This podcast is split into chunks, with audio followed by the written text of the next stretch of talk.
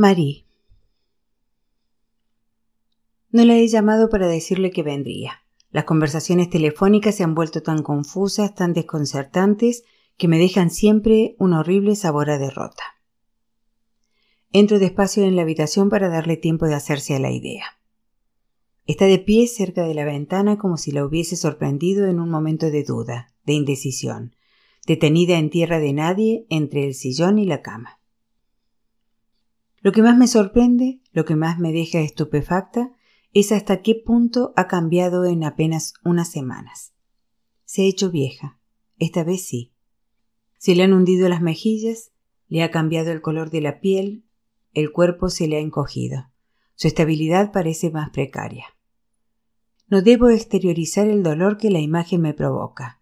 No debo mostrar ni sorpresa ni sobresalto. No debo permitir que el cuerpo me traicione con el más mínimo gesto de abatimiento. Mantengo la sonrisa y me dirijo hacia ella. Michka me mira con incredulidad, sin poder salir de su asombro. Imagino el trayecto que debe recorrer la información hasta alcanzar su cerebro. Aunque no la haya avisado, soy yo la que está aquí acercándome a ella. Pero, bueno, Marie, ¿Y el doctor? Está impresionada por el tamaño de mi barriga, impresionada y emocionada. Mientras nos besamos, se sujeta a la barra de la cama para no perder el equilibrio. Mira, Mitska, me paso el día tumbada sin salir de casa, de la mañana a la noche y de la noche a la mañana. Acabaré por volverme loca, así que he decidido escaparme. Tenía ganas de verte. Ha sido ha sido el joven G. G. ¿Ha sido el chaval quien te ha avisado? Sí, me ha llamado Jerón Milú. Me ha dicho que se tomaba una semana de vacaciones y que te había visto un poco triste últimamente, que le daba cosa irse y que no tuvieras ninguna visita en toda la semana, pues la señora Danville está con gripe, ¿lo sabías? Ah, pero no debería. No hacía. tampoco es para. Tú tienes que tener cuidado. Siéntate, Michka. Voy a quedarme un rato. Yo también debería sentarme. No te preocupes, he venido en taxi y volveré en taxi. Además, a partir de esta semana, aunque pariera antes de tiempo, el bebé ya no correría ningún riesgo. Michka se sienta. Ah, mucho mejor. Me quedo mirándola, estamos emocionadas. Estoy tan contenta de verte, Mitch. Sí, yo igual. ¿No te aburres mucho? Un poco, pero ni tanto. ¿Sabes qué he pensado? Que como te cuesta leer, podría traerte un reproductor de CD con audiolibros. Ahora hacen cosas estupendas. No, no, es demasiado difuso. ¿El qué? ¿Escuchar las grabaciones? No, la... el aparato. ¿El reproductor de CD? Para nada, ya verás, no es tan complicado como crees. Tengo uno viejo con unas teclas enormes, con todo señalado encima. La próxima vez te lo traeré. Te recuerdo, si insistes. Nos quedamos calladas un rato. Mitchell me mira, sonríe, pero me doy cuenta. Ha renunciado. Ha renunciado a contar, a explicar nada. Se limita a devolver la pelota. No sé si te lo he dicho ya, pero me ha tocado una comadrona estupenda en la maternidad. Es la que me hace el seguimiento. Ah, muy bien. Y mi jefe me llamó ayer para saber cómo iba todo. Es bastante majo. No parece molesto porque haya tomado baja antes de lo previsto. Y el... Mitka busca una palabra, con las manos dibuja algo grande, algo más grande que ella. ¿Y el indio? ¿Lucas? Sí, eso pues se va la semana que viene. Han adelantado su incorporación. Al que ocupaba su puesto en la India también lo han trasladado antes de lo previsto. Así que ni siquiera podrá ver al niño antes de irse. Vaya, pero ¿y ahora? Está hasta arriba de trabajo. Tiene que preparar la mudanza y todo eso, pero me está ayudando mucho, no te creas. Como no puedo moverme, me hace la compra, me ha acompañado varias veces a la maternidad, pero estoy bien, Mitch, no te preocupes. Me las apaño perfectamente. Las cosas son como son. Ya lo sabía cuando tomé la decisión. Todo va a salir bien. Se hace de nuevo el silencio. Me acaricio la barriga por encima del vestido. ¿Se mueve? Sí, se mueve, es increíble. Es muy gordo. Ni que lo digas, y empieza a pesar de lo lindo. Por las noches me cuesta encontrar la posición. No paro de dar vueltas como una croqueta. ¿Y tú duermes bien, Mitch? Sí, bastante bien. Tengo que acostumbrarme al silencio. ¿Y Armand cómo está? Pues también está gripada en su... No, no la he visto. ¿Se ha quedado en su habitación? Sí, allí todavía. Pobre Mitch. Se te hacen largos los días, ¿verdad? Pues ni tanto, pero no sirvo. ¿No ves la tele? Oh, no, demasiado, demasiado jadeo. El otro día vi una película que Lucas me había grabado en el ordenador. Estaba solo en casa y me puse a verla tranquilamente tumbada en el sofá. Pero cuando se acabó empecé a llorar. A llorar de una manera no te lo puedes imaginar. No podía contener las lágrimas. Claro. Sería por culpa del embozo, quién sabe. No, ¿qué va? Bueno, a lo mejor sí, pero no solo. ¿Quieres que te la cuente? Por fin un destello en su mirada. A Mitka le encanta que le cuente las películas que veo, los libros que leo, la vida de mis amigos. Me escucha con esa atención particular que reserva a los cuentos. Es la historia de un adolescente de unos 12 o 13 años, educado por su padre en una zona bastante pobre de Bélgica afectada por la crisis. Se sobreentiende que la madre del chaval los ha abandonado, aunque no se sabe muy bien por qué. El padre ha vuelto a instalarse en casa de su madre, la abuela del chico, con sus dos hermanos. Están los tres en el paro y no hacen nada en todo el día más allá de beber como cosacos. No es que sea especialmente triste, hay incluso momentos muy divertidos. Hacen carreras de bici, ven la tele juntos, pero el padre a veces se le va la mano con el hijo. Quizás porque siente que lo está perdiendo, o porque ve en él algo distinto. Un día se presenta en la casa una trabajadora social. El padre se pone como loco y pega a la abuela convencido de que ha sido ella quien ha avisado a los servicios sociales. La abuela no dice nada.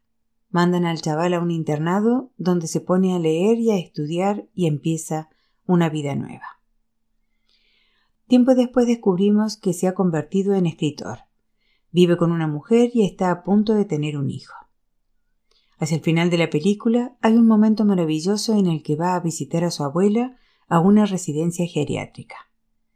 Va a darles las gracias, a agradecerle que no lo delatara, que no le dijera al padre que no había sido ella la que había avisado a los servicios sociales, porque en realidad lo había avisado él. No te imaginas lo que lloré. Es una película preciosa sobre el origen de las cosas, sobre cómo nos relacionamos con el mundo del que venimos. Te habría gustado, Mitka, estoy convencida. De pronto parece pensativa. Ah, sí, seguro. Yo también quiero darte las gracias, Mitka. Gracias por todo. No sé qué habría sido de mí sin ti. Sin ti no habría podido quedarme en la calle de los Armandiers. Sin ti seguramente no habría encontrado un sitio donde refugiarme y después no habría podido estudiar y cuando me puse enferma también estuviste a mi lado y no tengo claro que hubiese podido superarlo sin ti. Mitchka intenta ocultar su profunda emoción. Finge buscar en el bolsillo del pantalón un Kleenex. Bah, no es para tanto. Sí, es para tanto. Tú. tú mensajera siempre. Nos quedamos calladas unos segundos. ¿Cómo se titula? ¿La película? Sí. La lamentabilidad de las cosas. Ah, la, la, la, la lenta amabilidad. Mitchka reflexiona un instante adoptando de pronto una actitud muy seria. Es una palabra espaciosa, preciosa, pero ¿estás segura de que existe? Ha anochecido. Las cortinas de flores están echadas. Mitska permanece en pie bajo la luz amarilla del plafón. Sola en mitad de su cuarto encadena movimientos silenciosos. Al principio con prudencia, luego de un modo más temerario. Está bailando. Levanta los brazos, da vueltas sobre sí misma. Se inclina como si hiciera una reverencia y se endereza de nuevo, orgullosa. Está a punto de perder el equilibrio varias veces, pero siempre consigue rectificar a tiempo. La voz de la niña vuelve como en un sueño. Hoy dormiré en tu casa. ¿Dejarás la luz encendida? ¿Te quedas aquí? ¿Puedes dejar la puerta abierta? ¿Te quedas a mi lado? ¿Desayunaremos juntas? ¿Tú no tienes miedo? ¿Sabes dónde está mi escuela? No apagues la luz, ¿eh? ¿Me llevarás tú si mamá no puede?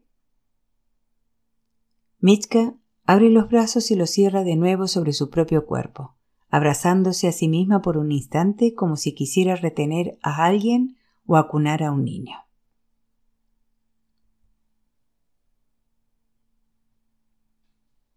La directora de verdad entra en la habitación tras llamar a la puerta. Mitchka está en la cama. Buenos días, señora Sell. ¿Cómo va todo?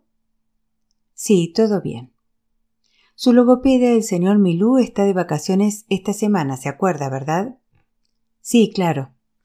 Me ha llamado esta mañana para que le transmita un mensaje. Me ha dicho que era muy importante. Como usted no puede responder al teléfono, me ha pedido a mí que lo hiciera. La directora saca del bolsillo un papel donde ha hecho algunas anotaciones para no olvidarse de nada. Dice que los ha encontrado, que ha encontrado la gente de la Ferté Jouard que usted estaba buscando. Ya no viven allí, pero continúan por la misma zona. Que irá a ver a la mujer que aún está viva, y que cuando vuelva se lo contará todo.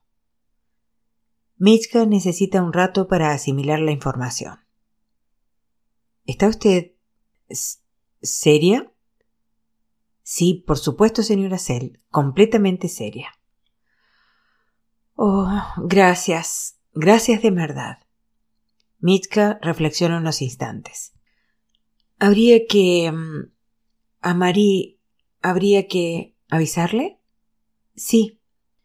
Yo me encargo de decírselo, señora Sell. La llamaré y le transmitiré palabra por palabra el mensaje del señor Milú si es lo que quiere, ¿de acuerdo? Sí, de recuerdo. También quería decirle que he hablado con la cuidadora sobre el asunto que me comentó. Y me ha prometido que tendrá más cuidado y que no rehará lo que usted ya ha hecho si no es necesario. Ahora está de vacaciones, pero cuando se reincorpore la semana que viene, vendrá a verla para saber cómo va todo. Oh, no sé cómo. No me lo agradezca, señora Sell. Es mi trabajo. Bueno, me voy. Que pase un buen día. Jerome. Mitchka me espera sin moverse en su habitación. Conoce mis horarios. Sabe que llego a la residencia por la mañana, pero no hemos quedado hasta las tres de la tarde, como todos los martes. Sin duda se estará preguntando si no pasaré a verla antes, una visita rápida, aunque solo sea para intercambiar cuatro frases. Me lo he planteado, pero no quiero alterarla inútilmente. Necesito tiempo para contárselo todo. Son las tres y por fin entro en la habitación. Michka ha hecho el esfuerzo de levantarse. El personal me ha dicho que desde hace algún tiempo suele pasarse el día entero en la cama. Se ha vestido para la ocasión y lleva el fular de flores que tantas veces le he elogiado. Está sentada en la butaca. Su mirada se ilumina cuando me ve. Ah, buenos días, Jem. Buenos días, Michka. Me alegra verte. Te he echado de menos, ¿sabes? Michka sonríe y se retoca los rulos o lo que queda de ellos. ¿Cómo te encuentras? Bien, bien. Y entonces, mis amigos... Ay, tengo un montón de cosas que contarte. ¿Estás lista? Sí, sí, muy lista. Me mira fijamente. Todo parece haberse ralentizado. Los latidos de su corazón, la velocidad de sus gestos, el parpadeo de sus ojos. La habitación es puro silencio. Empiezo por el principio. No sé si sabes que llamé a María antes de irme de vacaciones. Te había visto muy cansada y estaba preocupado. Hablamos un rato. Me dijo que buscabas a la gente que te había salvado durante la guerra y que habían puesto un nuevo anuncio que no había dado resultado. Me contó lo que sabía, lo triste que estabas, y como no tenía ningún plan especial para las vacaciones, decidí ir ahí, a la Ferté Jouage. Me gusta improvisar. Encontré un hotelito muy agradable, estuve dando vueltas dos o tres días preguntando aquí y allá, en los bares, en las panaderías, en el despacho del notario y en la consulta del médico. Y acabé dando con un viejo zapatero que había conocido a Nicole y Henry Olfinger. Los nombres coincidían y se rumoreaban que habían ocultado a una niña judía durante algunos años. El zapatero me dio el nombre de la hija de los Olfinger, Madeleine, casada y residente en La Ferté. Así que fui a verla.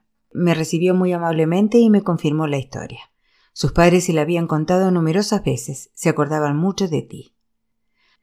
Hago una pausa para ver cómo encaja la noticia. No me quita los ojos a encima esperando que prosiga. Te llevó tu madre, Pretendía llegar a la zona libre y dejarte al cuidado de unos amigos que vivían en el departamento del Ródano.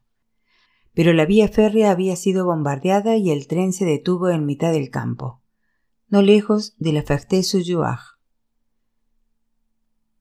Tu madre te tomó de la mano y estuvieron andando un buen rato hasta que avistó la primera casa a un kilómetro de la ciudad. Te dijo que la esperases junto a un árbol, que no te movieras. Llamó a la puerta. Nicole Olfinger abrió. Y tu madre le rogó a aquella mujer desconocida que se hiciera cargo de su hija de siete años. Le dijo Tiene que quedarse. Volveré a por ella, pero tiene que quedarse aquí, por favor.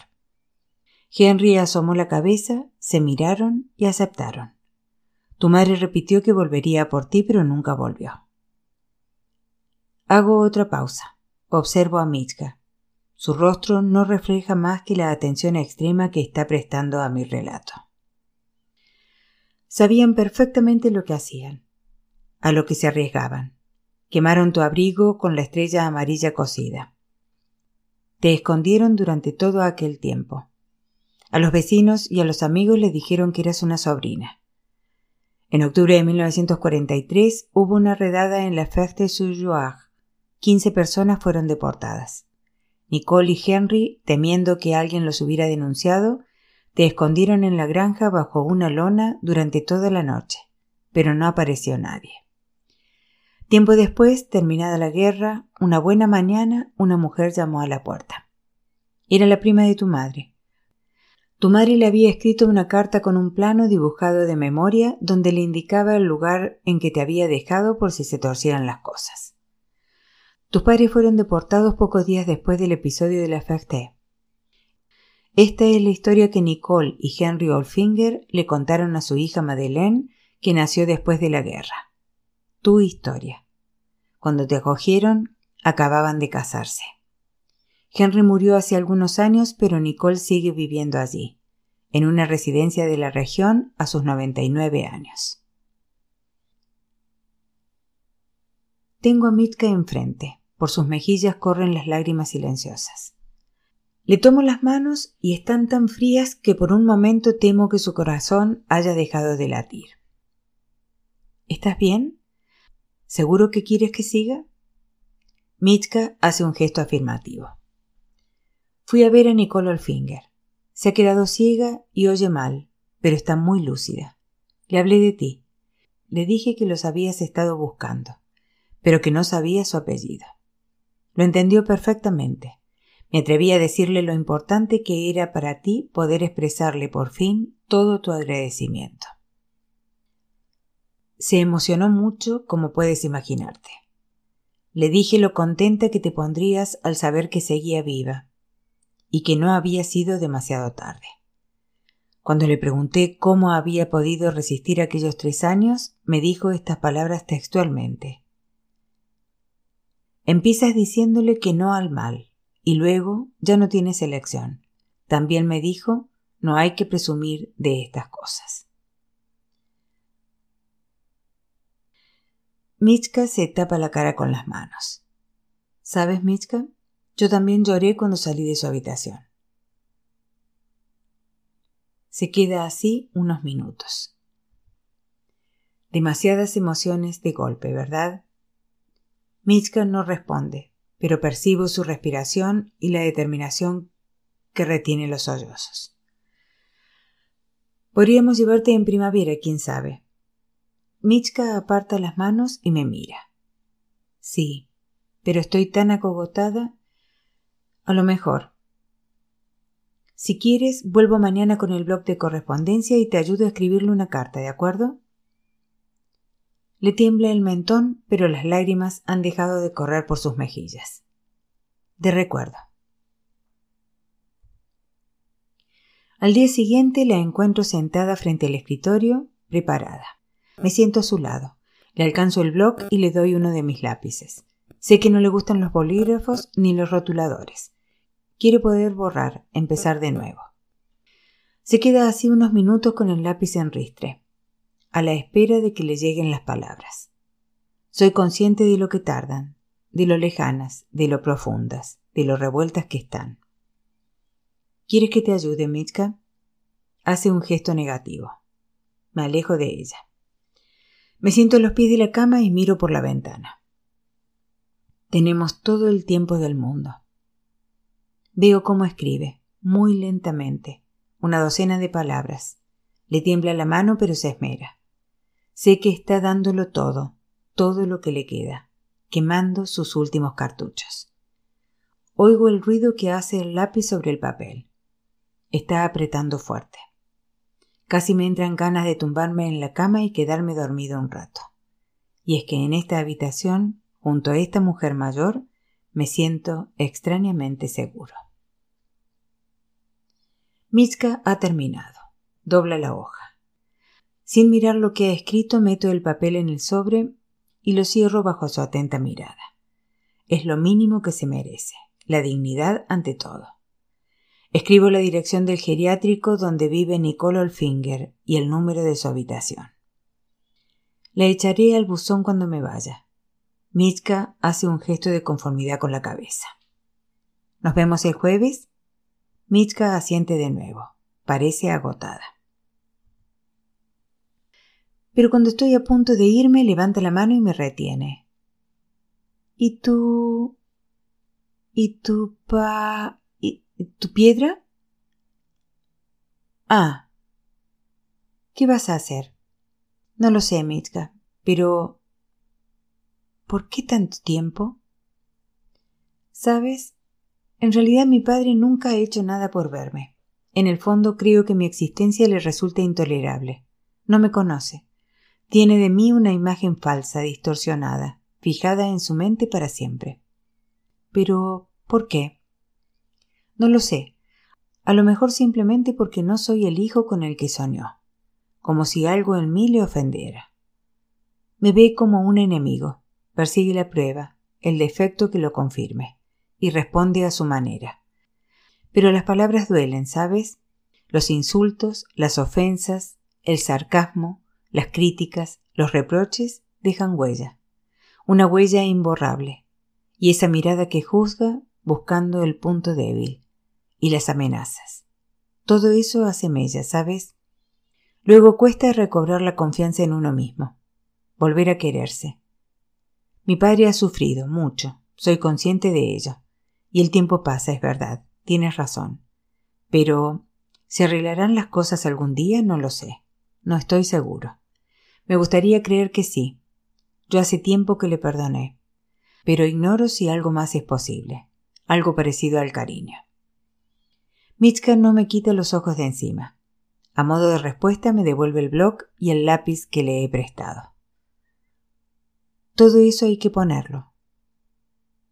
¿Ponerlo dónde, Mitzka? En el papel. Está bien, te lo prometo. Pondré todo eso en el papel. Mitzka y yo estamos cara a cara. Bueno, Mitzka, hoy te veo en plena forma. ¿Qué te parece si hacemos un pequeño ejercicio de calentamiento? Dime diez palabras que rimen con mansión. Mitzka responde al instante. razón, blasón, profusión, estación, relación, floración, montón, inclinación, picazón, comparación. Excelente. Se nota que eres una experta. Y ahora palabras que rimen con... muerto. Ah. Bueno, si quieres. No, ahora tú, venga. Eh, vale. Tuerto, concierto, puerto. ¿Eso es todo? ¿Cómo le gusta pincharme? Va que te ayuda. Huerto, acierto, desierto, cubierto, despierto, aeropuerto, boquiabierto. ¡Bravo, Michka! Yo sí que estoy boquiabierto. Dejo que el silencio nos envuelva. Hay que saber compartir estos momentos.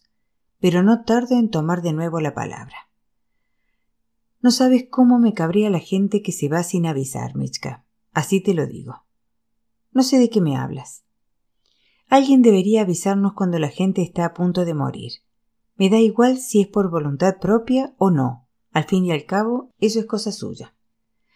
Pero deberíamos recibir una carta, una advertencia, un SMS, un mensaje de voz, un email. Yo qué sé, algo meridiano, sin ambigüedades. Atención, señor Menganito. La señora fulanita, su primo, su amiga, su esposo, su vecino, su madre, corre el riesgo de desaparecer en un futuro cercano, por no decir inminente. Me cabreo en vano. Mitska parece impresionada. Así que intento explicarme. Es que es verdad, al final es muy duro. Uno piensa que tendrá tiempo de decir las cosas y cuando se quiere dar cuenta ya es demasiado tarde. Uno piensa que basta con dar muestras de cariño, con hacer gestos, pero no es verdad. Hay que decir lo que se siente. Decir, esa palabra que tanto te gusta, Mitka. Las palabras son muy importantes. No hace falta que te lo diga a ti que fuiste correctora para una importante revista, si no me equivoco. ¿Qué te gustaría decir? Y yo qué sé, dos o tres cosas a modo de despedida. Ha sido genial, me ha encantado haberte conocido, todo un honor, un placer, buen viaje hacia lo desconocido. Mucha suerte en el más allá, gracias por todo, yo qué sé, o quizás sencillamente estrecharte entre mis brazos. Pues adelante. Me acerco a Mitka. Noto cómo su cuerpo frágil se apoya en el mío, al principio con prudencia, luego entregándose al abrazo. De pronto la voz de Jack Brel invade la pequeña habitación. Esbozamos un paso de danza.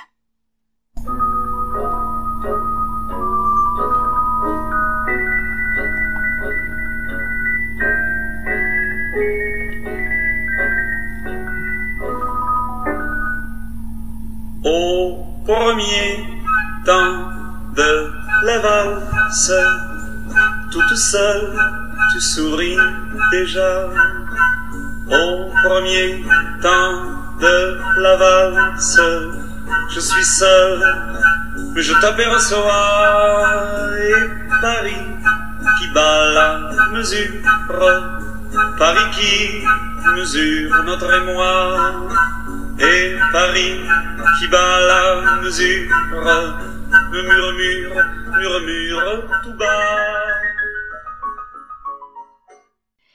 Es Michka quien se separa. Estás soñando, Jerome, ¿no es cierto? Aunque a decir verdad, ya no sé si soy yo quien sueña o eres tú. Pero esto es un sueño, de eso estoy completamente segura.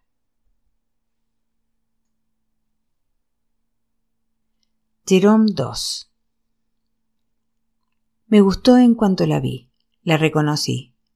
Sí, esa es la palabra.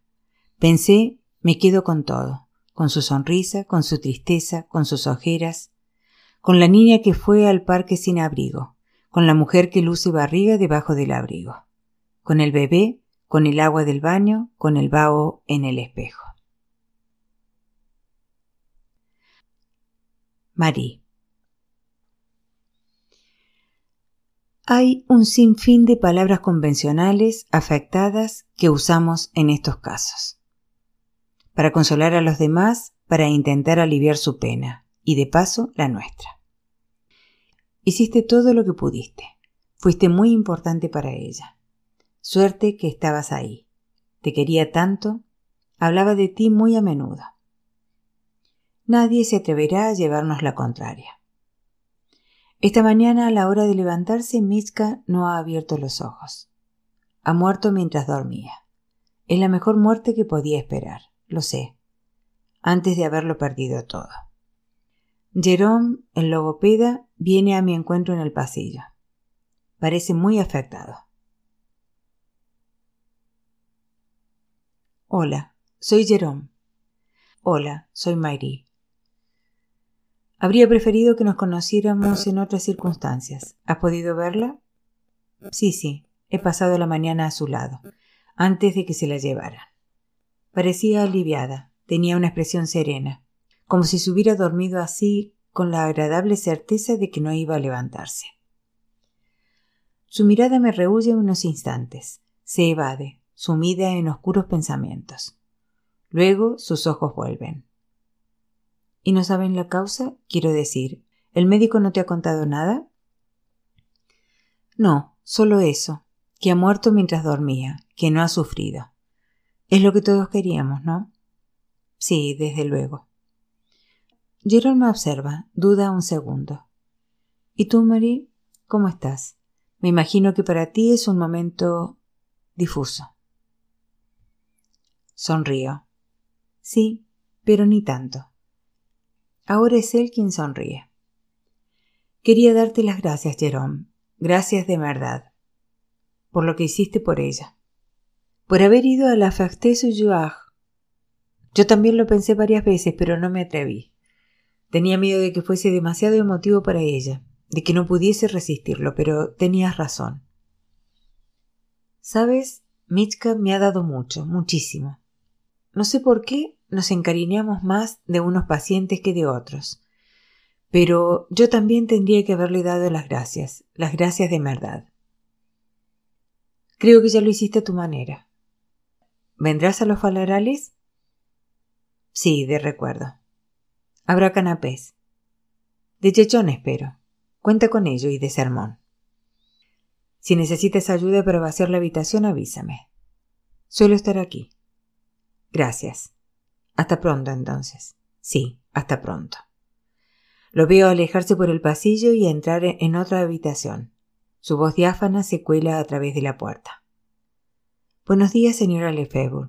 ¿Qué tal estamos hoy? Y llegamos así al final de esta historia.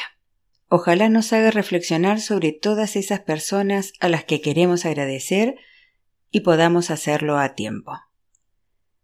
Para elegir una canción para un libro como este, lo que parece perfecto es la canción de la cantante y compositora chilena Violeta Parra, Gracias a la vida. La versión que les dejo a continuación no es la más conocida de esta canción, pero es la más significativa para Chile y en particular para Concepción, la ciudad donde vivo. Es la más ecuménica de las versiones llamada Voces Unidas por Chile cantada por artistas de varios países latinos en apoyo al terremoto de 2010 ocurrido aquí en Concepción. Está interpretada por Beto Cuevas de La Ley, Chile, Juanes de Colombia, Alejandro Sáenz de España, Juan Luis Guerra de República Dominicana, Laura Pausini de Italia, Fer Olvera, el vocalista de Maná, México, y Shakira. Los dejo con gracias a la vida.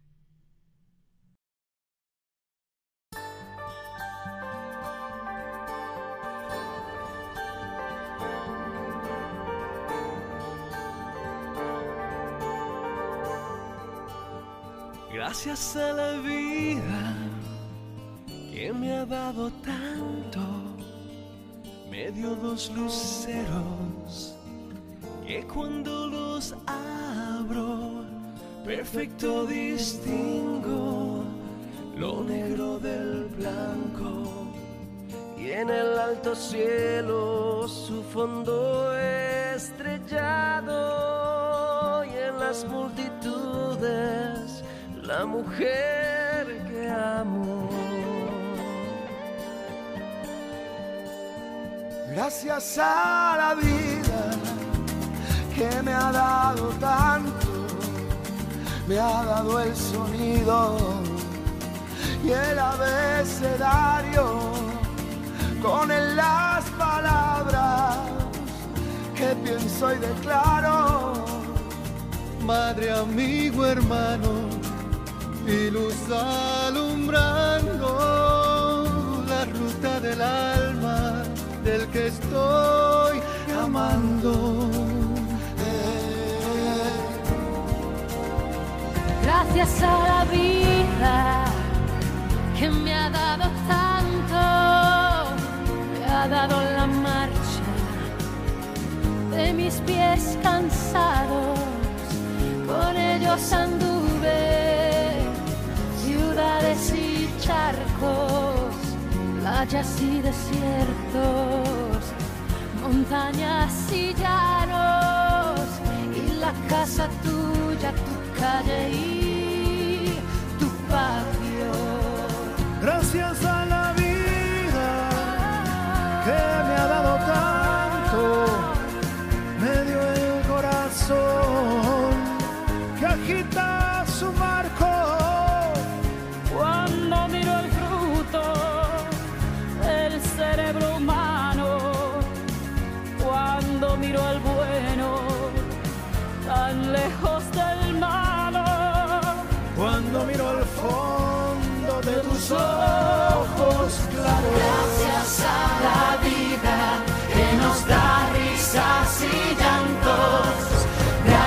gracias a la vida que nos une en este canto.